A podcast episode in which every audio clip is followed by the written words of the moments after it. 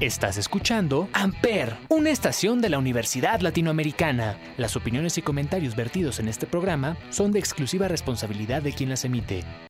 Amper Radio presenta.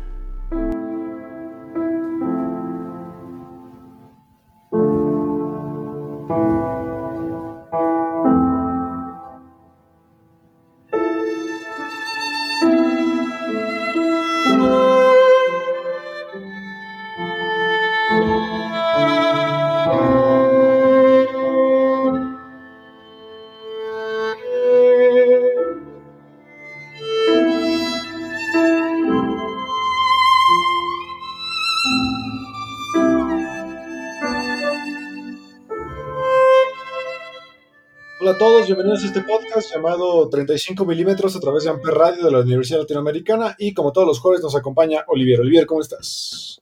Hola, bien, Ismael, como siempre, contento de estar en otro episodio de 35 milímetros por Amper Radio. Así es, y recuerden que como todos los jueves en este podcast hablamos de cine, hablamos de actores, hablamos de películas, hablamos de algún género cinematográfico en particular y en este caso vamos a hablar de un actor que, digo, todo el mundo lo conoce, eh, es un actor sumamente querido y lo que estábamos platicando Olivier y yo es que es impresionante que no tenga ni un solo premio Oscar. Es de esa lista de actores que nadie puede creer que no, no tenga algún premio de la academia, pero yo creo que ni siquiera lo necesita. Es un actor que ya tiene tanto reconocimiento y que todo el mundo lo quiere y que ha salido en películas sumamente emblemáticas que ya para él creo que los premios ya les, ni siquiera le hacen falta, ¿no? Pues no sé, la verdad, no, no, no, he escuchado su opinión al respecto, pero yo sí siento que por lo menos uno de esos honorarios que dan cada año, sí le debería tocar ya, ¿no? Porque sí es un cuate que, pues como dices, lo hemos visto en literalmente cientos de películas, porque tiene créditos de. ¿Qué cuántos tiene? Tiene ciento, 144 créditos en distintas películas, solo como actor. Y son de esos que lo, has visto seguramente en alguna película. Es bastante reconocible su rostro. Aparte, trabaja brutal, o sea, mínimo tiene dos películas al año. En el 2004 hizo cinco películas. También en el 2003, en el 2007 hizo cinco películas. En el 2009 hizo seis películas. sí. Es un tipo que trabaja muchísimo. Es que para mí es muy rentable, porque siempre te. Para mí, siempre que aparece este tipo, para mí creo que es una película que es garantía de que por lo menos está interesante. Sí, es un cuate que no sale en cualquier cosa, ¿no? No, tampoco es, o sea, siento que además sabe escoger bien los proyectos, porque, pues, bueno, yo la verdad, de lo que he visto, no, no veo una que diga así está bien mala. Bueno, tal vez Dead Note, pero bueno, lo hablaremos. Pero hoy no es culpa de él, para sí. mí no es su culpa. Este, y aparte es un, es un actor que para mí es muy teatral. Sí. Eh, bien decías tú antes que con su esposa tiene una compañía de teatro. Eh, es un tipo que para mí está muy metido como en lo que fue el expresionismo alemán, porque su cara, además de ser sumamente reconocible, es sumamente expresiva. Estamos hablando de un tipo de Wisconsin, eh, de 66 años, llamado William eh, James Dafoe. Sí, o Willem Dafoe, ¿no? Que es, es, un poco extraño, porque él sí se llama William, como muchos le dicen, pero él decidió cambiarse el nombre a Willem porque su papá también se llamaba William y él no quería que le dijeran William Jr. o Bill o no sé qué, y entonces lo empezaron a apodar Willem y se le quedó, le gustó y ahora ya se cambió el nombre a Willem, pero realmente pues, sí, sí se llamaba William. Exacto, él estudió arte dramático en la Universidad de Wisconsin y tiene un grupo de teatro avant-garde, teatro de vanguardia, llamado Theater X, y creo que sí, la verdad le ha servido mucho, o sea, para mí, como decía, es un actor que que es muy corpóreo. Eh, creo que para mí uno de los mejores ejemplos de corporalidad en su carrera eh, es El Faro. Para mí es una película muy corpórea. Sí, es un actor, le llaman de carácter, a veces de método, ¿no? Son de estos que se meten en su papel de una manera muy fuerte y que además, pues sí, como dices, muy expresivo, ¿no? Que si lo ubican, pues tiene una cara sobre todo muy expresiva de todas formas, que es una sonrisa, sus ojos, su, pues todo, la verdad tiene una cara, una fisionomía tan particular que, que pues lo, le quedan papeles bastante extraños, ¿no? Sí, y además como que para mí es de esos actores que siempre se han visto como viejo. Sí, como que de no, hecho, sí. no lo puedo imaginar joven. Como que siempre está un poco arrugado, ¿no? Como tipo Mick Jagger, se me de esos que son flacos corriosos, pero que siempre se han visto un poco arrugaditos. Sí, también como Jack Nicholson. Para mí es un actor que siempre tiene como muchas arrugas, pero es parte de su fisionomía. Sí, y, y, a pesar de todo siento que tiene una sonrisa agradable, o sea, muy fuerte, pero como que por lo menos a mí me, me cae bien su sonrisa, es como agradable a pesar de que sus rasgos físicos son muy fuertes. Exacto. Él debutó en 1980 en una película que se llama La Puerta del Cielo. No está acreditado, él, en realidad fue un extra. Eh, es una película de 1980 en donde pues él prácticamente tenía 25 años no se le acredita hasta en 1982, cuando ya se le acredita bien en una película que se llama The Loveless, de 1982. Sí, la verdad son películas que, yo no he visto porque ya son, pues ya tienen su tiempo y, y él empezó como en proyectos bastante underground, ¿no? No, no, no, no tan mainstream o tan populares. Pero, pues sí, empezó ya desde, desde el 81 y con un personaje de Vance en Loveless, que es una... Exacto. En el 83 sale una película que yo he leído que es muy reconocida, es de terror, es de David Bowie, justamente, y él se llama El Ansia, no sé si lo ubicas. El Ansia, sí, de vampiros, ¿no? Sí, de vampiros, y ahí justamente, pues él sale como un personaje así eh, secundario, ¿no? Sí, esa del Ansia sí es una película, esa sí la vi ya, pues es como medio Sí, es un clásico ochentero, ¿no? yo creo que porque sale, sobre todo porque sale David Bowie y es una película muy ochentera, ¿no? Muy... Sí. Como de, vampiros, pero ahí con una cosa medio extraña, ¿no? Como distinta. Exacto. Ah, su primera oportunidad ya, ya bien sale en el 84 con una película que, para sorpresa creo que de mucha gente, es una película que tiene una infinidad de análisis en YouTube que, que no me lo esperaba. No sé si has visto una película que se llama The Warriors, que ya es de culto. No, esa creo que tampoco la he visto. Seguro, si, si la buscas en YouTube, te aseguro que has visto por lo menos el póster, The Warriors, que es una película ya muy famosa. Ah, ya, ya sé cuál, la de los pandilleros, ¿no? Los pandilleros, sí. Sí, ya sé cuál. Esta es una película parecida, es del mismo, creo que es del mismo escritor, este, de Walter Hill es una película que mucha gente dice que deberían darle otra oportunidad porque es una película muy interesante que habla justamente sobre esta, estos grupos, pues, digamos, pandilleros eh, que se dieron mucho en Los Ángeles en los, en los 80s y que es una película que junto con The Warriors, pues hizo que ciudades como de este estilo tan, tan icónicas, tan, tan lúdicas, que mucha gente decía que ahí tenías la oportunidad de triunfar, te dieras cuenta de que, por ejemplo, Nueva York es una ciudad muy peligrosa, a pesar de todo el glamour que tiene, o los mismos Ángeles. Sí, claro, pues es que. Como que en esa época hicieron varias películas de ese estilo, ¿no? Porque también la de escape de Los Ángeles es esa época, por, ah, como que. Como de distopías en ciudades, ¿no? Exacto. Su primera nominación al Oscar llegaría en 1986 eh, de la mano del gran Oliver Stone con una película bélica bastante emblemática también ya de la historia del cine llamada Platoon. Platoon o Pelotón, ¿no? Como le, pusieron en, español, que pues es un, yo creo que es la primera película que yo vi ya hace ya bastante tiempo, porque es una de esas películas ya antiguas que yo recuerdo que la vi alguna vez en el Canal 5 de esas noches de cine permanencia voluntaria que le llamaban. Y sí, eso fue su primer papel reconocido realmente. Este, aquí el protagonista es Charlie Sheen, que que es el de Tuana Hathman, si no lo recuerdan. Y también hace papeles serios de repente. De repente, ¿no? Que de hecho él, también tiene una, una, película en la que se parodia a él mismo en esta, ¿no? Es la que dispara una gallina. ¿Cómo Ajá, no, pero era como... Pero sí, justamente, bueno, Charlie Sheen se parodiaba a sí mismo en esta película, ¿no? De... Pero pues sí, fue su primera este, nominación al Oscar. Aquí la hace pues, de un, un soldado es una película centrada en la guerra de Vietnam. Y pues ya es un clásico de las películas bélicas, ¿no? Yo creo. Hot Shot. Hot Shot. Hot Shot, sí. Eh, que de hecho Platoon para mí es una película que va muy de la mano también con otra bélica que es Apocalypse Now. Sí. O sea, me parecen dos películas que prácticamente yo podría decir que son películas hermanas. Nacido el 4 de julio también se me hace similar.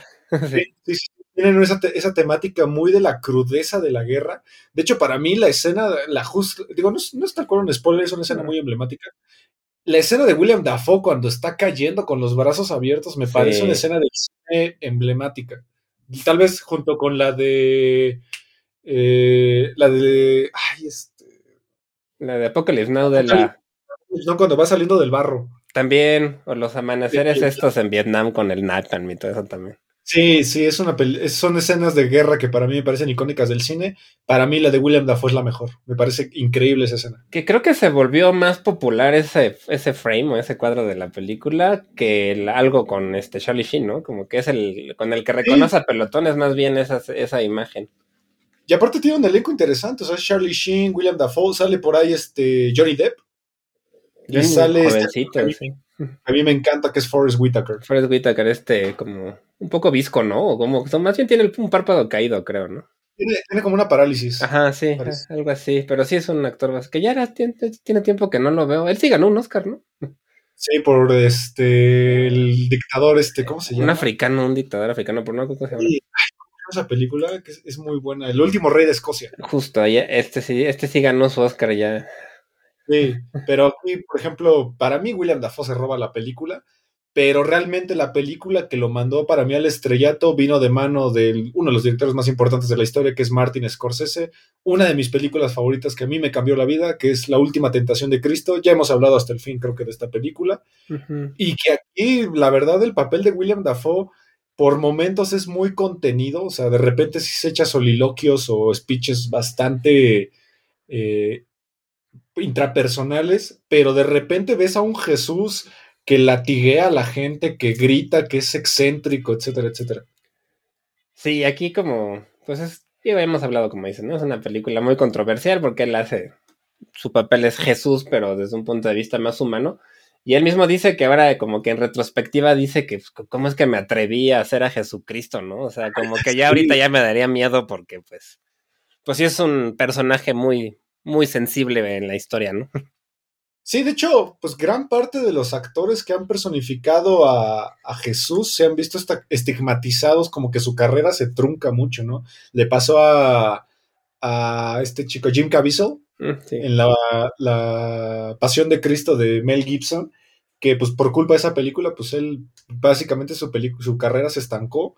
Afortunadamente a William Dafoe no le pasó. No, a pesar de que la película sí tuvo censura y fue muy protestada y prohibida incluso en varios lados, este, no, la verdad es que, que no le, no, pues como dices, si se avienta cuatro películas al año, realmente no, no le afectó gran cosa por lo que parece, y además siento que sí le subió su, pues, su prestigio como actor.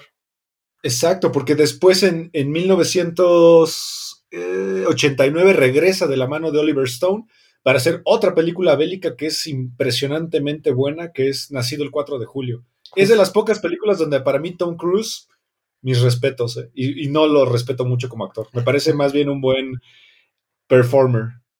A mí no se hace tan malo, pero sí, es como que su estilo de actuación no es tan de Oscars, ¿no? De Tom Cruise. Tampoco ganado, ¿verdad? Tom Cruise. No, por la de. ¿Cómo se llama esta de las. La comedia romántica esta de. ¿Qué es? ah, Jerry Maguire. Jerry Maguire, creo que por así estuvo nominado, ¿no? Creo que sí, creo que sí tienes razón. Pero bueno, esta película incluso le dio un Oscar a su director, Oliver Stone, una película donde para mí el maquillaje es muy importante, cómo van a Tom Cruise haciéndolo cada vez más deteriorado, me parece genial ese, maquillaje. Sí, es una película. A mí, a mí, luego no me encanta verla porque es muy triste, ¿no? Y son escenas muy fuertes, es un drama. Y yo no soy tan fan de los dramas, pero sí es una película, igual de las clásicas de guerra, ¿no?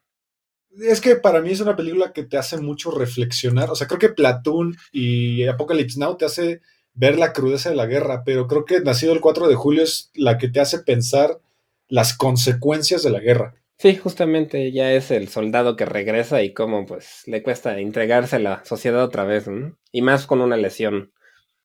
Sí, es, una película pues un poco difícil de ver, eh, pero bueno, que también ya es bastante emblemática. Eh, de ahí, pues digo, siguió trabajando bastante. Está en Wild at Heart, una película de la que también ya hablamos, que es de David Lynch. Ahí, nada más tiene un pequeño cameo que me parece muy divertido. Él hace muchos eh, cameos, ¿no? También es como de esos, actores que invitan seguido nada más a salir unos dos, tres minutos ahí, por, pues porque es él, ¿no? Supongo. Exacto. Sale también en una película que yo he visto que no sé por qué se burlan tanto de ella. De hecho, en Seinfeld hay un episodio entero de cómo se burlan de esta película que es El paciente inglés. Ah, esa película creo que es de las veces que yo más me he aburrido en el cine. Ese es el punto del episodio de Seinfeld. la, vi de niño, pues, mis papás me llevaron, no sé, no, yo estaba chavito. Yo la vi, no me acuerdo si me dormí, creo que no me dormí, pero por lo menos sí dije, ¿qué, carajos estoy viendo? ¿Qué es esto? Eh, y de hecho todo el episodio de Seinfeld se trata de que todas las chicas eh, de, de, la ciudad están enamoradas de los hombres que les gusta el paciente inglés. Si no te gusta el paciente inglés o no lloras en el paciente inglés, eres un mal hombre, eres un insensible, porque pues, es una película que se supone que solo la gente sensible llora y le entiende. A mí me aburrió muchísimo. Pues, es del 96, yo tenía 13 años y además dura 2 horas 42 minutos, pues con razón todavía la recuerdo con por la aburrida que... Que para la época es rara, ¿no? Para los 90 las películas de más de dos horas creo que eran raras todavía. Sí, sí, sí, tan largas. Y ahorita ya es la ley, hasta, hasta es poquito, ¿no? Las de Avengers ya hasta casi cuatro horas duran. Y Sí, sí, sí. Aparte es una película que pues también mandó al estrellato a uno de los actores que a mí más me gustan en, en, el mundo, que es Ralph Fiennes. Voldemort, si no lo ubican. Voldemort, si no lo Voldemort. Es un, a mí me parece que es uno de los mejores actores de la generación. Sí, es un muy buen actor, pero sí, la, la verdad, esta película la volví a ver mucho tiempo después. Ya no se me hizo así tan pesada como cuando la vi de chavito, pero aún así, la verdad es que es, es, como una, es un drama romántico, ¿no? Pero creo que es mucho como de las que tú mencionas. Es un drama nada más por, por la lágrima fácil. Como de lágrima fácil. Y pues romántica, sí. Tal vez por eso dicen en, en Seinfeld, ¿no? De que si no te gusta, las chicas que les gusta, porque así se me hace una, una historia más femenina o que le puede agradar más al público femenino. Sí, sí, estoy de acuerdo. En el año 2000 saca, sale en una de las películas que a mí más me gusta de la historia, que es American Psycho. Una película que la verdad no sé explicar si le entendí, no estoy seguro si le entendí, porque es de esas películas que todo el mundo tiene una interpretación eh, muy peculiar, una película que tiene un elenco increíble, que es Christian Bale, Reese Witherspoon, este, Josh Lucas, Jared Leto, William Dafoe, una película que nos habla sobre un eh, jumpy, no es un junkie, es un jumpy, que termina siendo como un asesino en serie, pero que el final de la película, digo, de ese sí no lo voy a spoiler porque la neta creo que es muy interpretativo. Creo que es una película que al final te deja pensando en muchas cosas. Sí, está basada en una novela, ¿no? Bret Easton Ellis es el, novelista. Y yo esta película la he visto ya como tres, cuatro veces. La primera vez que la vi, la vez se me hizo como una película así como de terror y ya, o sea, no, la, no es que la haya yo analizado demasiado, sino nada más pues, me entretenía verlo a él todo contento matando gente. Exacto. Pero ya con el tiempo sí la puedes analizar ya como una crítica más a la superficialidad o a este mundo de... Ajá. tiene, tiene, muchos datos curiosos. Por ejemplo, toda la película está patrocinada por Rolex. Mm, justo. Pero la única persona que no usa Rolex es justamente Christian Bale porque la, empresa no quería que se asociara su marca con asesinos en serie. es una de las películas más caras de la historia debido a todo el soundtrack, porque gran parte mm. del soundtrack, por ejemplo, es de Genesis y de Phil Collins y tuvieron que comprar los derechos y no querían las bandas.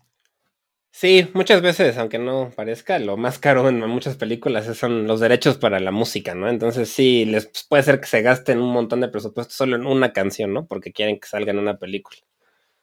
Exactamente, pero para mí es una película que hay que ver dos veces para medio intentar otra interpretación. Digo, vamos a intentar el spoiler. Digo, es que no es un spoiler porque es, una, es un final abierto. Para ti, ¿fue un asesino o no fue un asesino? ¿O soñó todo? Pues yo Para mí que yo también pienso que lo soñó todo, pero me gusta más la que si fuera. no sé, se me hace. Me, gusta más. No sé por qué, pero se me hace. No sé, como su personaje de asesino se me hace que le queda bien. Y además, pues Christian Bale se volvió. Creo que fue la película que le hizo más popular, ¿no? Pues de niño, él también era un niño actor, según sí. yo, Christian. Bueno, sí. Pero sí es la película que lo catapultó. Aparte es una película donde William Dafoe es un pain in the ass, es un este detective. Jode y jode y jode a Christian Bale. A mí me parece que su papel es muy interesante. Sí, justo es como el que lo está ahí descubriendo, ¿no? Sí, de hecho, es, un es, un pretexto para avanzar la historia, sí. Exacto. Es una película, la verdad, buena y sangrienta también, es bastante sangrienta muy, muy sexual. También es una película muy, muy sexual porque es, es como ninfómano. Es ninfómano y es narcisista, ¿no? Y. Sí, de todo.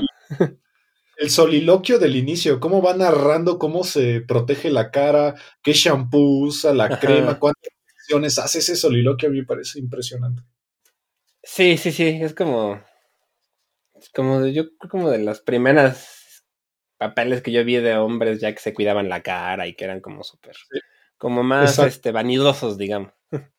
Narcisista, también. es muy narcisismo. A mí me gusta la tarjeta, ¿no? Cuando ya ah, que llegan y se, se, enseñan sus tarjetas que todas se ven exactamente igual y él por alguna razón se enoja muchísimo porque la de otro es mejor y no sé. De hecho, por ahí, por ahí leí una, una, un análisis que me pareció muy curioso, que eso es una analogía como a, los, a un pene, a los falos. Mm, podría ser, sí.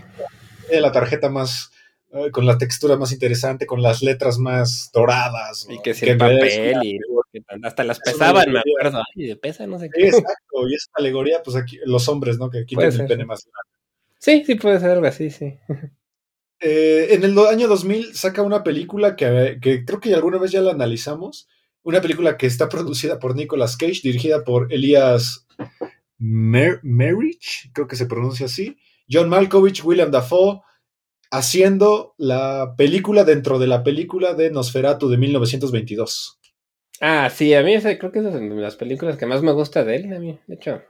La sombra del Se las acabo de poner a los alumnos de apreciación cinematográfica, porque es una película en la que precisamente se ve el proceso de grabación de la película de Nosferatu de Murnau, este, en 1922, y William Defoe representa el papel de Nosferatu, de este vampiro, pues que apareció en la, en la película original y de esta leyenda que hubo de que era un vampiro real, ¿no? Exacto, y como él poco a poco va, va sintiendo que, que, sí lo es, ¿no? Como que se va creyendo la propia historia. Y hace, yo creo que hace que también el público al final creamos que sí lo es. Sí, es un.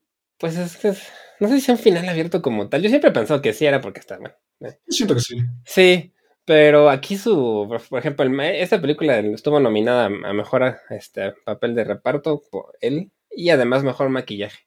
Y la verdad sí siento que el maquillaje está excelente y él, por ejemplo, hace unas cosas con los con las uñas que se las como que las truena, que, que, me parece increíble y, y, siento que, no sé si me gusta, siento que sí es uno de sus mejores papeles. Además que sale John Malkovich con él y tienen ahí unas interacciones bien, entre como chistosas y dramáticas, bien raras.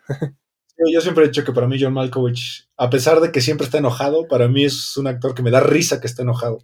Sí, justamente tiene como cara sarcástica, rara, ¿no? Aparte el guion está escrito por Steven Katz, que él fue el que escribió el de Entrevista con el vampiro, una de las mejores películas de vampiros para mí. Sí, de la, por lo menos de, de las novelas más, más recientes, ¿no? Y esta de...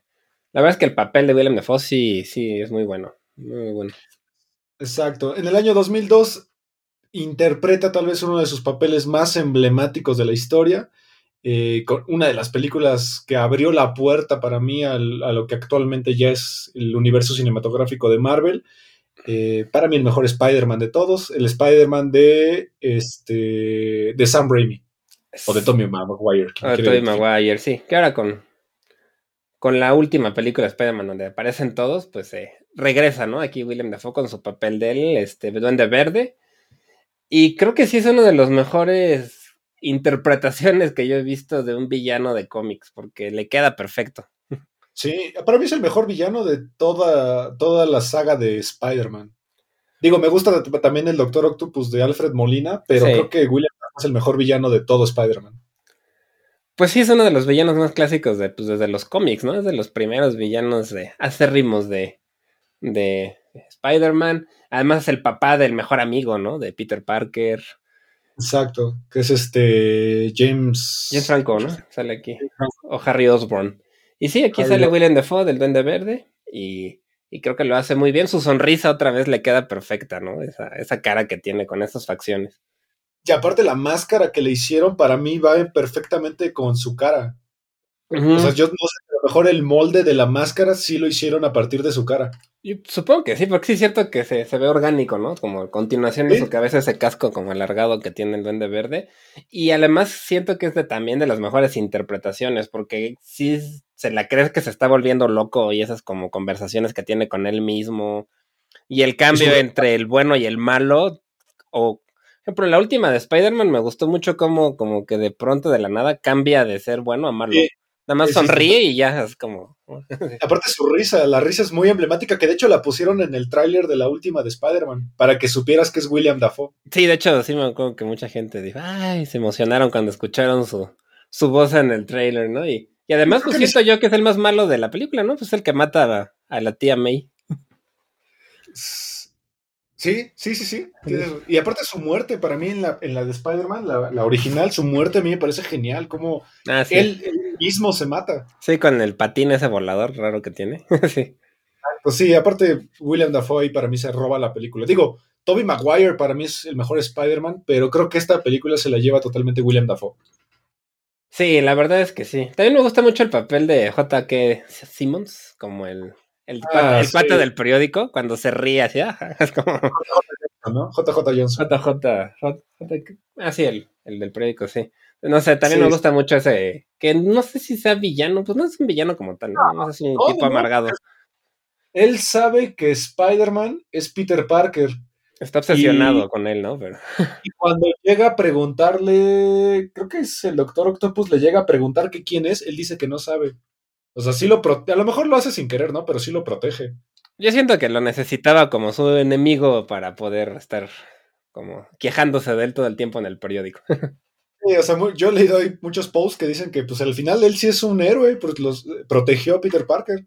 Bien pudo haber dicho, ay, es Peter Parker y vive aquí. Sí, sí, sí. Y en la última ya lo ponen como este cuate de Infowars, como Alex Jones o algo así, ¿no? Como... Exacto, sí, sí, sí. Eh, en el año 2003, eh, William Dafoe participa dándole voz a un, en una de las películas de animación que a mí más me gustan, de las pocas de Disney y Pixar que, que yo respeto, a mí me parece que ya es un monopolio sin sentido y sin alma. Buscando a Nemo, en el cual si no saben quién es William Dafoe, es el pez, es Gil, el pez triangular que motiva a Nemo a que se meta al tubo este de la pecera. Sí, ¿no? De los que lo ayudan a regresar al mar. Sí. ¿Te gusta Buscando Nemo? Sí, eso nada. Me, la verdad es que casi todas las de Pixar hasta recientemente me, me, gustaban. Pero sí estoy de acuerdo con que ya se volvió más de una maquinaria de hacer dinero que de. Y además tiene una fórmula ya bien establecida que todos sus guiones son intercambiables casi. Últimamente. Sí, es que para mí, desde que perdieron Óscares, o sea, dices Shrek, el viaje de Chihiro. Este, ¿con, ¿Con qué otra perdieron? No me acuerdo con qué otra perdieron, pero creo que desde ahí perdieron un poco, no solo los Oscars, perdieron un poco el rumbo de la, de la parte artística cinematográfica y se metieron ya como a la parte mercadotecnia, ¿no? De que yo todos los años tengo que ganar ese Oscar. Nah, pero yo, yo siento que lo compran, la verdad. O sea, Disney es una compañía tan importante que pues, le tienen que dar algo porque pues, si no, no les dan trabajo a nadie, ¿no? Pues son dueños de medio mundo del entretenimiento. sí, sí, a mí eso ya, a mí me dio mucha tristeza que compraran Sony y todo eso, porque pues, para mí perdieron como el rumbo, que es la idea ¿no? del cine. Mm. Eh, en el mismo año saca para mí una, la culminación de una trilogía que a mí me encanta, que es la trilogía del mariachi, eh, con Robert Rodríguez, una de las películas más desenfrenadas, estúpidas, sin sentido, eh, no tiene ni la más mínima lógica, pero él interpreta un personaje de la vida real, a, un narco que en México lo conocimos, creo que como el Señor de los Cielos. Que se no llama Varillo, ¿no? Su personaje, pero sí creo que sí es como el Señor de los Cielos, algo así. Es una alegoría, ¿no? Como el Señor de los Cielos. Una película que creo que ya hablamos de ella cuando hablamos de Robert Rodríguez, Antonio Banderas, Salma Hayek, Johnny Depp, Eva Méndez, Dani Trejo, Enrique Iglesias, Pedro Armendáriz Jr., eh, Mikey Rourke, Rubén Blades y William Dafoe, como un villano que la neta sí da miedo porque eh, físicamente en realidad no hace nada, pero todas las órdenes que da, sí sabes que este tipo es un, es un desgraciado. Sí, pues es que él mismo ha dicho que, que pues él luego intenta que le den papeles de otras cosas, pero que por su cara siempre le quieren dar los villanos, ¿no?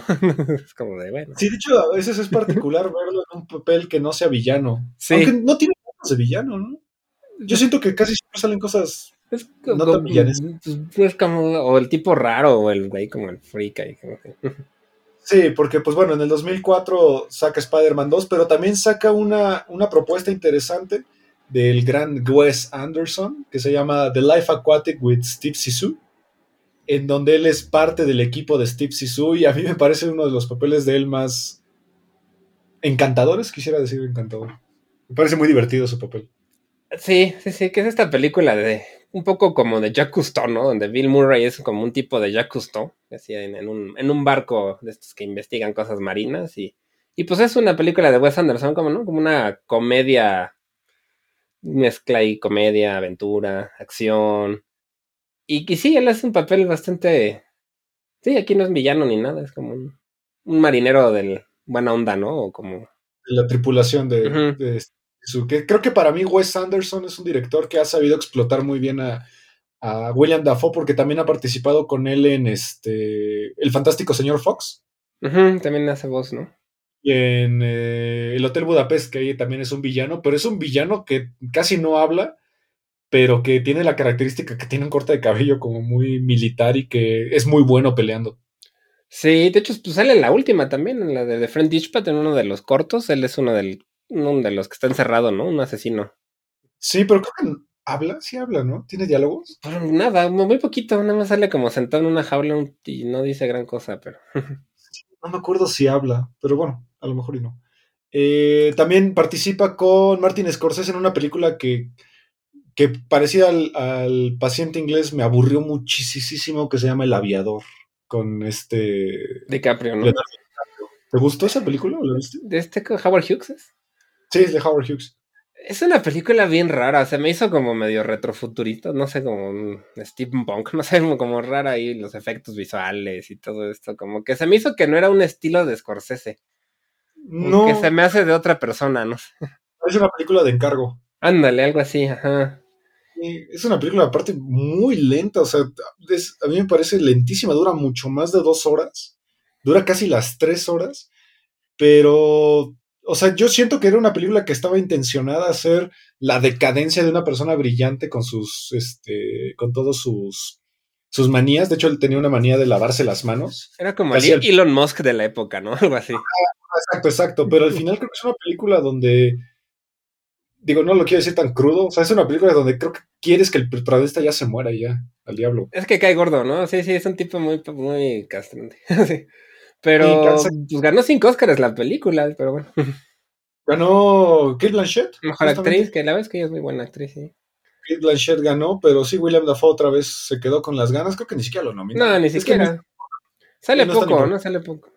Sí, ahí el protagonista es Leonardo DiCaprio y también Alec Baldwin, por ahí está bastante bien el Baldwin. Me gustó esa película.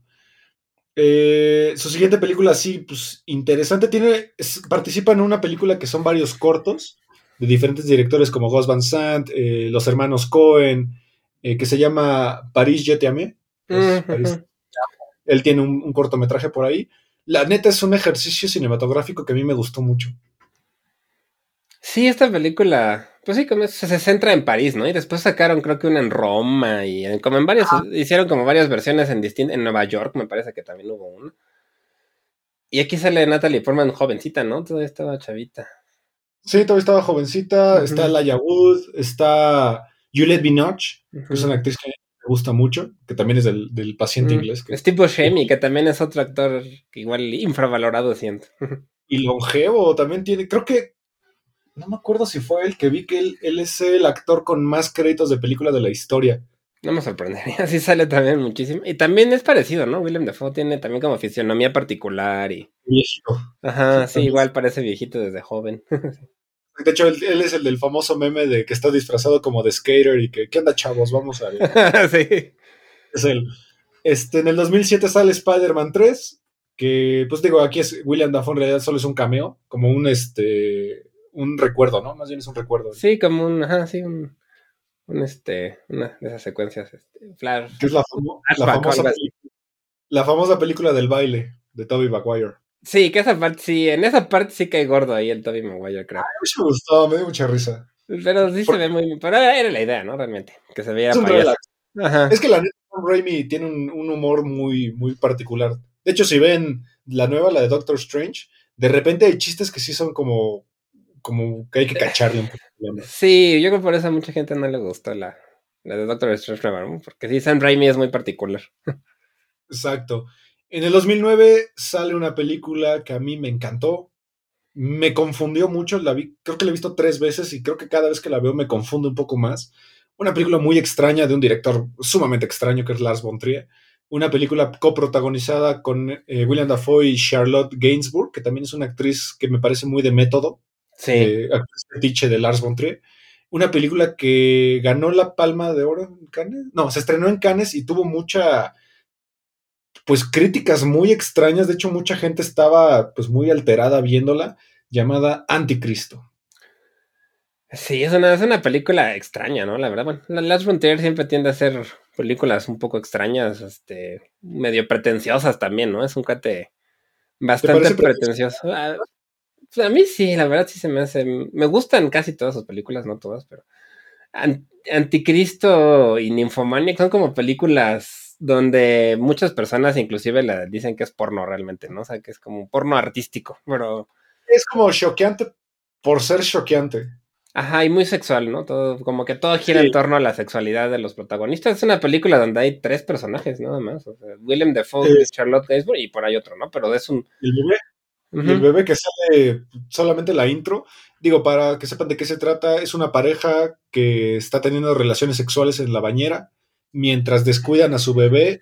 He dicho, esa escena se me hace muy estúpida, o sea, Sí. ¿cómo es que el bebé llegó hasta ahí? Me parece un poco tonto, pero el bebé, pues, por, por instinto se asoma por la ventana que la dejaron abierta, cae, el bebé muere, y pues toda la película se trata de esta pareja que se va a vivir a una cabaña él, él es un psicoterapeuta y pues se está tratando a su esposa para ayudarla a superar pues esta tragedia, ¿no? Eh, Sí, la, la muerte. Y sí gira en torno a eso, ¿no? Como al duelo y, y a la sexualidad. Sí, es una película bastante sexual, ¿no? Y como... Escenas muy oníricas donde la cámara lenta para mí está abusada. Sí, es como melancolía, ¿no? Que también tiene... Como que Sí. descubrió que existen las Phantom y dijo, vamos a hacer aquí varias... Me parece que Zack Snyder dirigió esto. Pero la fotografía en general se me hace muy bonita. También. O sea, preciosa. También tienen por ahí una, un CGI de un zorro que tiene una de las frases más icónicas de la película de Chaos Reigns. Es una escena que, pues, yo al final me costó un poco de trabajo entender. Tiene una escena donde están teniendo relaciones sexuales en un árbol, Ajá, con manos que se ven. y que de hecho es la portada de la, de la película. Es una película que también he leído mucho, que es muy misógina, porque al final Sí. la que está loca es ella, y ella es la mala, y él al final es el que el buen hombre que trata de ayudarla, bla, bla, bla. Pues a Las von Trier la han acusado varias veces de misógino también. entonces. Pues tiene una polémica ahí que creo que abusaba de Bjork, ¿no? Pues Bjork lo acusó de que era muy abusivo, no de sexualmente, sino de su agresivo como director, ¿no? Y que la hizo sentir muy mal. Sí, a mí sí me gusta. La verdad es una película que me gustó mucho. Me parece una película que parece más bien como una pesadilla. Justo, ¿eh? está muy bonita y sí es cierto, parece es como una pesadilla y, y sí cuesta trabajo. A mí me acuerdo que de pronto me perdía, ya no sabía yo qué estaba pasando. Sí, sí, hay una parte que sí te pierdes mucho. Y aparte, algo interesante de la película es que pierdes como la noción del tiempo. O sea, no sabes realmente cuánto tiempo llevan ahí, que hasta parece que llevan años viviendo ahí. Sí, sí, sí, es un... Sí, exacto. Como que... Yo creo que es parte de la- la idea, ¿no? De, de como que... Sí, y al final, cuando ella como que medio le mutila el pene, Sí. es una parte donde creo que ni siquiera ten- tiene sentido eso. No, yo, yo siento que son traumas de la vida de, de Las von Trier, ¿no? Como que lo saca a través de sus películas. Sí, puede ser. Sí, es una, es una película muy rara. eh, que la gran mayoría de la película para mí no tiene sentido, pero creo que es un, es un producto audiovisual que, que vale la pena verlo como eso, como un producto audiovisual. En el 2013, pues vuelve a trabajar con Lars von Trier y saca la que decías, ¿no? Nymphomaniac. Sí, Linfomenia, que pues es esta película que está dividida en dos partes, ¿no? La, la 1 y la 2, y que pues, está así, pues ya desde el título se sabe, ¿no? Todo gira alrededor de un, pues de la vida sexual de una chica. Y de pues como todos los encuentros que tiene ahí con personas y... Pero eso sí, el elenco es brillante. Sí, O sea, es Charlotte Gainsbourg, Stellan Skarsgård, eh, Shia LaBeouf, eh, Willem Dafoe, Jesper Christensen, Uma Thurman. O sea, la neta, sí se consiguió un elenco muy chido. sí, la verdad es que tiene... Ya tiene tiempo que, que tiene buenos actores en sus películas, Las von Trier. Y esta sí es una película que de verdad mucha... Sí es... Pues sí rayan A lo no. pornográfico a veces, la verdad. A mí la neta no me gusta. Me parece una película muy tonta. Que no, no la encontré en realidad cuál es el mensaje. O sea, si el mensaje era que la promiscuidad existe, pues gracias, ya, sabíamos. O más bien cómo llega la gente, ¿no? A, a, tener ese tipo de problemas por falta de afecto, por necesidad de, pues, de que alguien te quiera o por lo menos te tome en cuenta, ¿no? No sé. Yo creo que iba, como, yo lo sentí de esa manera, como, como, como la soledad te puede llevar a abusar de la sexualidad. Sí, exacto. Sí, es una película muy extraña. En el 2014 vuelve a trabajar con el gran Wes Anderson y saca El Gran Hotel Budapest, que también tiene un papel eh, casi sin diálogos. Su personaje habla poquito también. Sí, Wes Anderson suele tener esos personajes que, que casi casi son como de fondo, ¿no? A veces nada más están ahí, que no, no, participan demasiado. Pero a ti te gusta mucho, ¿no? El Hotel Budapest. Sí, El Gran Hotel Budapest me parece un producto increíble. Es una película muy divertida, que para mí es la, la culminación del estilo de Wes Anderson. Yo sí sentiría que es su mejor película. Sí, es muy chistosa, la verdad. Aquí este Ralph Fiennes se me hace chistosísimo. Sí, sí, sí, sí. Y aparte hay muchos actores que ni siquiera te das cuenta que son ellos. Por ejemplo, esta Tilda Swinton. Ah, sí. Si no ves los créditos, yo creo que no te das cuenta que es la viejita. Pues que está bien maquillada, sí. Jeff Goldblum también, el de Jurassic Park. Sí. Este, Adrian Brody también se hace un personaje muy, muy satírico, muy tonto. Edward Norton, sí. Sí, la verdad es que se tiene muy buen elenco y es una película muy, muy graciosa, sí. Visualmente es preciosa. A mí me parece que tiene una fotografía hermosa, una colorimetría muy bonita. A mí me gusta mucho que cambian de aspecto. O sea, algunas son cuatro tercios, otras son 16 novenos y la, van manipulando de según. Como un poco para ayudarte a llevar la historia, te van cambiando la. Sí, sí, sí, En el 2014 sale como, digo, no es un cameo, sí es un personaje secundario, pero la neta, su, personaje me parece que es sumamente importante para la película. Una de las, mis películas de acción favorita y una de las sagas que para mí más espero que termine algún día, que es John Wick. John Wick, sí, aquí, aquí él sale, que es como un poco su mentor, algo así, ¿no? Como un personaje que lo, que lo ayuda, tampoco sale tanto tiempo. ¿Cómo? Que tuviera un pasado, ¿no? Ajá, como que era su amigo de antes, no sé, el que lo entrenó, algo así. Ajá. Y, sale, pues sale, la verdad, no tanto tampoco, porque pues en la de John Wick, la verdad es que, salvo Keanu Reeves, los demás no salen demasiado. los van matando poco a poco y rápido. Exacto, pero aquí su papel es como también un asesino tipo John Wick, pero que al parecer eh, está como retirado y solo lo buscan específicamente para cuando hay una una persona molesta, ¿no? De hecho, lo contratan para matarlo también, ¿no? Nada más que termina ayudándolo, ¿no? Sí, porque eso es lo que justamente que tratan de explicar, ¿no? Como que son amigos o tuvieron un pasado no lo quiere matar. De hecho, hay una parte en la que los, lo salva de otro, ¿no? Que de la chica. Ajá, lo iban a matar y la, él, la mata antes. No, él lo despierta, ¿no? Algo así, pero pues, la chica se iba a meter a su cuarto y él desde un francotirador lo, lo, despierta porque le da un balazo. Claro, la dispara para que se despierte, sí, cierto, sí. Luego en el 2017 vamos a dialogar sobre una película que no, no debió existir jamás, de Netflix, donde para mí William Dafoe está totalmente desperdiciado, es Death Note, la adaptación del famoso anime. Sí, la, verdad es que Netflix no le sale nada. La adaptación de los animes siento que mejor deberían ya abandonarlo porque le sale pura porquería lo que yo he visto. También Cowboy Vivo, pues hasta la cancelaron ya, ¿no? Sí, esta película es una tremenda basura, es terriblemente mala, es aburrida, ni siquiera le hace honor a su, al cómic, o sea, la neta, al cómic, al manga y, al anime, o sea, la verdad es una película aburridísima, inútil, o sea, que, yo creo que si ves el, anime, te, no, te molesta ver la película. Sí, sí, sí. Yo el anime no, no lo he visto. Curiosamente mi esposa es la que más lo ve. le lo vio y le gustó mucho. El Dead Note. Pero sí, eh, no, la verdad es que, que no. Él es la voz del demonio, ¿no? Del principal. Que creo que el, diseño igual no quedó tan feo. Bueno, el, personaje. no sé como esos CGIs casi, casi experimentales, ¿sabes? Pero sí fue, la verdad es que fue una mala. Esa sí es una mala película. Sí, en el 2000. ¿En qué año es esta película? 2017 saca una película del estudio A24, una película que fue alabada bastante. A mí, a mí me gustó mucho, pero creo que me confundió mucho. Llamada The Florida Project. De Florida Project, donde él aquí tiene un papel del. Es el bonachón realmente, ¿no? Él sí es como el, buena onda. Es, es, una película bastante de arte dirigida por Sean Baker. Y él es el. Pues como el administrador de un edificio de, de pues de cuartos como que se rentan.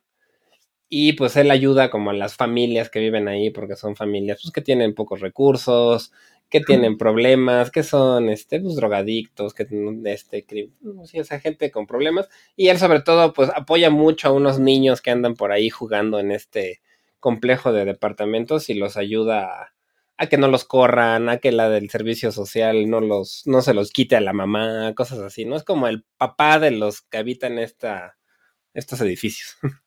Sí, aparte lo irónico de la, de la película es que este motel está pues muy cerca de Disney, ¿no? Como que ese, ese, contraste de el mundo de la gente pues privilegiada contra el mundo de, como en Estados Unidos les dicen los outsiders, ¿no? Sí, justamente es un, hotel donde supuestamente la gente no se puede quedar como a largo plazo y él, y él pues los les deja, les renta los cuartos baratos y por mucho tiempo porque sabe que si no, pues la, van a terminar en la calle, ¿no? Y y él, pues sí, es como una figura ahí, el papá o el tío, algo así de unos. Y sobre todo estos chavitos que son, pues prácticamente los personajes principales, ¿no? Sí, a mí me gusta mucho esta película.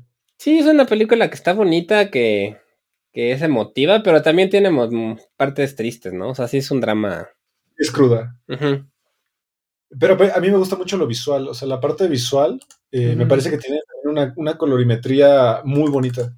Sí, son colores pasteles, ¿no? Predomina mucho el rosa, por ejemplo. Se me hace similar a Wes Anderson, de hecho, en cuanto a color, no tanto a composición. Sí, parece una película de Wes Anderson. Pero a nivel crudo. Sí, sí, sí. Eh, después viene otra película de, de superhéroes, donde él ahora interpreta un personaje dentro de Aquaman. Es este Nuidis Nuidis, no, no, cómo se pide.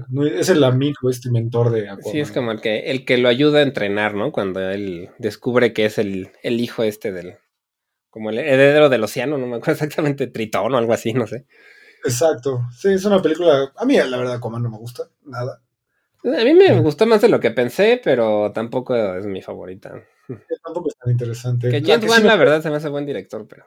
Sí, James Wan es muy bueno, muy, muy bueno. Pero le sale mejor el terror, yo digo. Sí, completamente.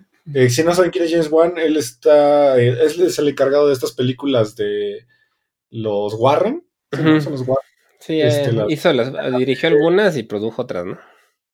Exacto. Pero en el 2018, para mí, William Dafoe hizo una de sus mejores películas de toda su carrera.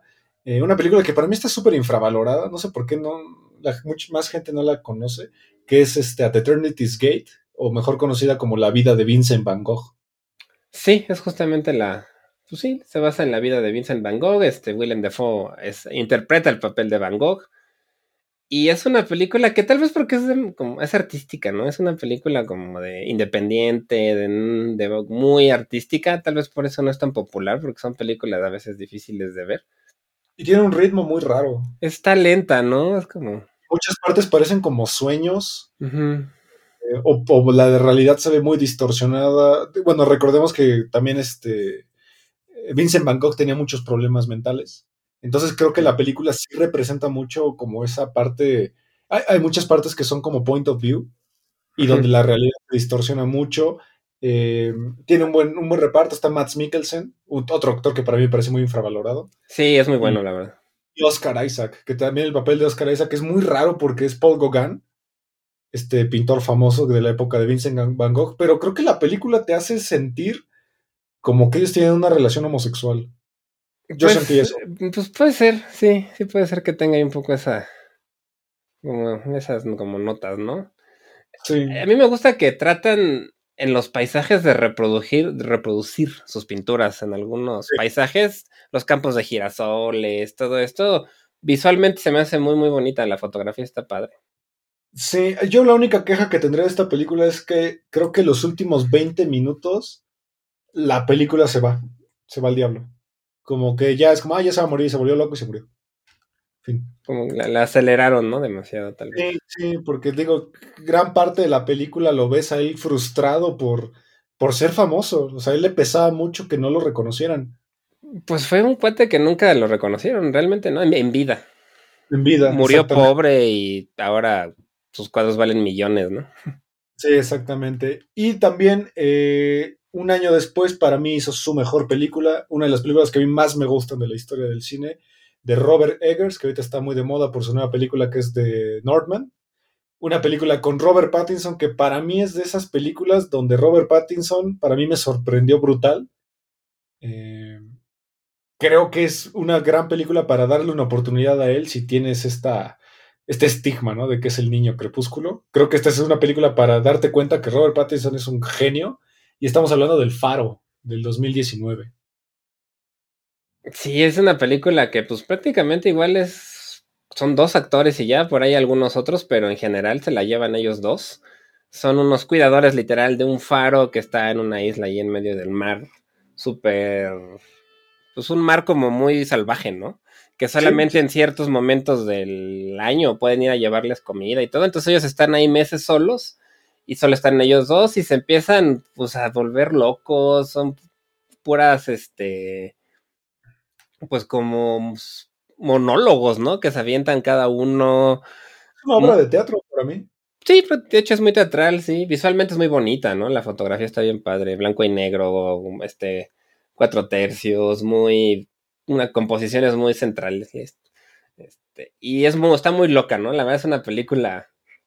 No es fácil. No, no es fácil de ver, está bastante loca. Pero a mí me sorprendió que no nominaran a William Defoe nada, porque ni siquiera lo tomaron en cuenta. Nada más la nominaron esta por, por fotografía, pero lo, Oscar nada, ni siquiera Robert Pattinson ni él. Digo, sí ganó otros premios, ganó el Festival de Cannes, eh, le fue bastante bien ahí, pero la neta es una película muy Lovecraftiana. O sea, si les gusta H.P. Lovecraft, para mí esta es una película Lovecraftiana. Es una película donde te das cuenta cómo... Yo siento que es una película que te sientes encerrado, cada vez como que los espacios se vuelven más pequeños porque el mar te va como, va como comiéndose a la isla. Que de hecho creo que está basado en una historia real.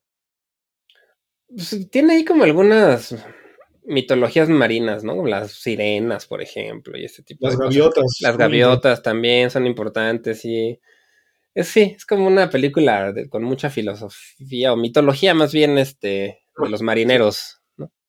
Sí, es una película que a mí me parece genial. Para mí es la mejor interpretación de William Dafoe. Aparte tiene discursos que duran casi cinco minutos sin corte. O sea, él está hable y hable y hable durante cinco minutos. Sí, sí, y lo hace muy bien, muy expresivo, como decías, ¿no? Muy, teatral también, muy... Sí, muy bien. La verdad lo hace súper bien. Y pues ahí tienen su... Una relación bastante rara, ¿no? Entre él y, Robert Pattinson creo que te cae mal William Dafoe porque es como asqueroso. Porque aparte me encanta que Robert Pattinson siempre se queja de que toda la noche se tira pedos. sí, de hecho hay una discusión sobre eso, ¿no? Y... No puede dormir porque toda la noche está echando pedos.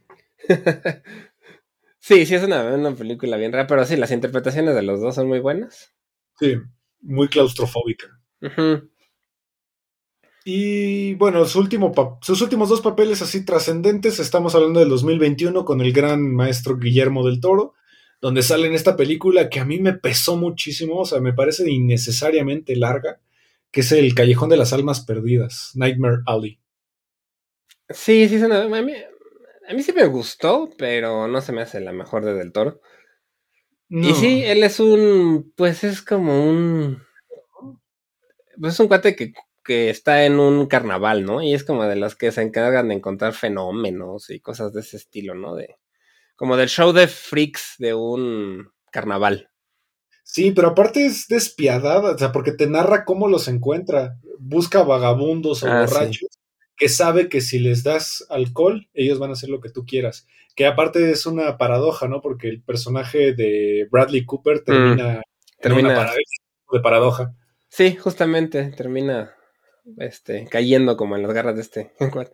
y sí, es un tipo que parece que es bueno al principio porque le da, lo, como que lo ayuda, ¿no? Le da trabajo y toda la cosa, pero resulta que sí es un tipo bastante nefasto.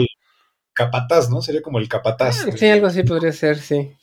Capataz, pero al final es una película con una fotografía muy bonita. Toda la película es como en tonos como de oro, como muy cálida. Pero creo yo que es una película que la, premisa me parece muy interesante. Bradley Cooper para mí lo hace genial. Pero creo que es una película que de repente dices, apenas lleva una hora y siento que llevo tres horas aquí parado. Creo que dura mucho. Puede ser que sí sea muy larga. A mí no se me hizo tan pesada. Son dos horas y media, pero lo visual me pareció muy bonito y, la, la, historia no es que sea mala, es un remake, ¿no? Una película. De un libro, ¿no? Pues hubo, que sí, hubo libro y también había una película de los 40, 30, por allá, ya viejita. Ok. Y la, pues la vuelve a hacer este del toro y pues, yo no la verdad no, no es de lo que más me guste de Guillermo del Toro. Aparte es interesante que costó 30 millones, 60 millones y solo recuperó 38. Es un fracaso total. Sí, le fue mal en taquilla, que también pues era todavía pandemia y esas cosas, pero sí, aún así no, creo que es de lo que menos le ha ido bien a Del Toro en últimamente con sus proyectos, aunque sí lo nominaron a varios Oscars y todo, realmente no... Mejor fotografía, diseño de vestuario y diseño de producción. Perdió todo, pero la dominaron algunas cosas. Sale Kate Blanchett, Rooney Mara, Tony Collette, a mí me recuerda mucho a Freaks a veces, a la, película esta de los Freaks, que se llama así. De los 30, sí. Ajá, un poco, tiene ciertas cosas parecidas. Sí, porque según yo sí también usó este, actores cirqueros reales. Sí, tiene por ahí algunos.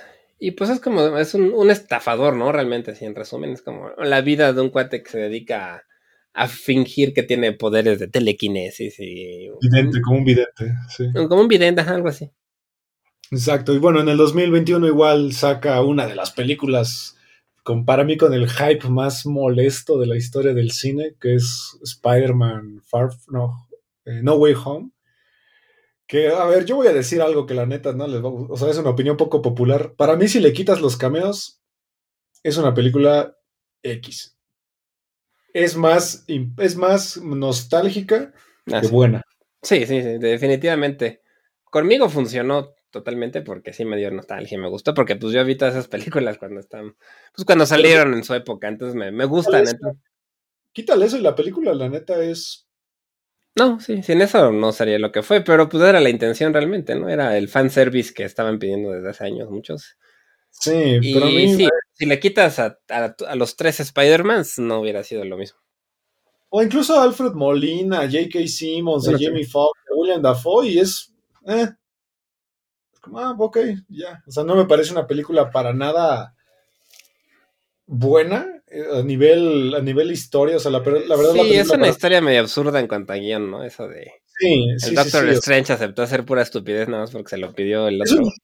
o sea, al final es el mago supremo y que no sé qué carajos. Y ese fue tres, tres squinkles lo, le ganan.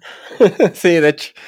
De repente Peter Parker cuando entra a pelear con Doctor Strange en las dimensiones, él ya conoce todas las dimensiones y puede hacer una operación algebraica y trigonométrica para encerrar a Doctor Strange. Es como, ay, Sí, justamente. Que Doctor Strange como que a mí siempre se me ha hecho un poco así, como que es medio güey, porque todo lo que hace lo hace mal y entonces siempre tiene que arreglar lo que le regó y, como que no es muy bueno en sus, siendo el mago. Aquí va a haber un spoiler, si quieren, sáltenselo. La muerte de Marisa Tomei no tiene sentido si ves Spider-Man 1 porque a William Dafoe le pega esa cosa en el estómago y casi casi lo, lo, mata al instante. Y esta señora todavía se para después del golpe del Spider este, del Goblin, del, Duende Verde, y todavía se para, da un speech y dice y no sé qué, es como, te acaba de atropellar esa cosa y te, te, volando a la mierda y, y no te moriste. Sí, sí, la verdad es que sí se debió haber muerto instantáneamente, ¿no? Porque sí le, le, dieron un super golpe. Pero bueno, era pretexto para el drama, ¿no? Pero, pero sí, sí. Es una película para mí muy, muy absurda. Si le quitas eso, para mí es absurda. Sí, para mí sí me gustó, la verdad. Pero por lo mismo, o sea, sí, acepto que es, que es nostalgia, pero. ¿Cómo? Ah, sí. Sí, claro. Totalmente, y varias veces, cada que salieron uno de ellos y cada que. En el mío aplaudían, aplaudían mucho.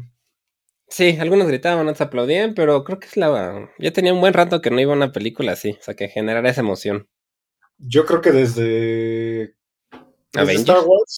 No, no, desde Star Wars, la 7, la 8, donde sale Luke Skywalker que avienta el sable. Ah, sí, cuando como. Ahí no me había tocado, creo que un aplauso. Pues sí, pero también fue una payasada, pues lo terminan matando. Esa trilogía es una porquería. Sí. Lástima, porque es de el de Lost, ¿cómo se llama? Este. Ah, sí, ya sé cuál. Que ese cuate ya no, la verdad no me encanta ya este. El de Bad Robot. Sí, JJ, no. Abrams. J.J. Abrams. Sí, la verdad es que. No ha hecho nada interesante. La verdad, creo que él es como más productor ya que, que como director, ¿no? Para mí él fue decepcionante. Creo que era muy prometedor y ve, no me pareció ya nada.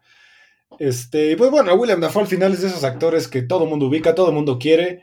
La academia pues jamás lo ha galardonado. Ha estado nominado cuatro veces por la de Van Gogh, de Florida Project, La Sombra del Vampiro y Platoon.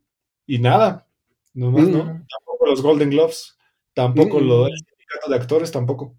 No, nada, la verdad es que, bueno, o sea, sí tiene varios, esperemos bastantes, pero mm, digamos, no, no de los súper prestigiosos. Y sí, la verdad yo siento que así se lo merecería ya Sí. solamente por su trayectoria, ¿no? Ya si no se lo quieren dar por una película en general, pues su trayectoria como actor, la verdad sí siento que ya Pero- se merece.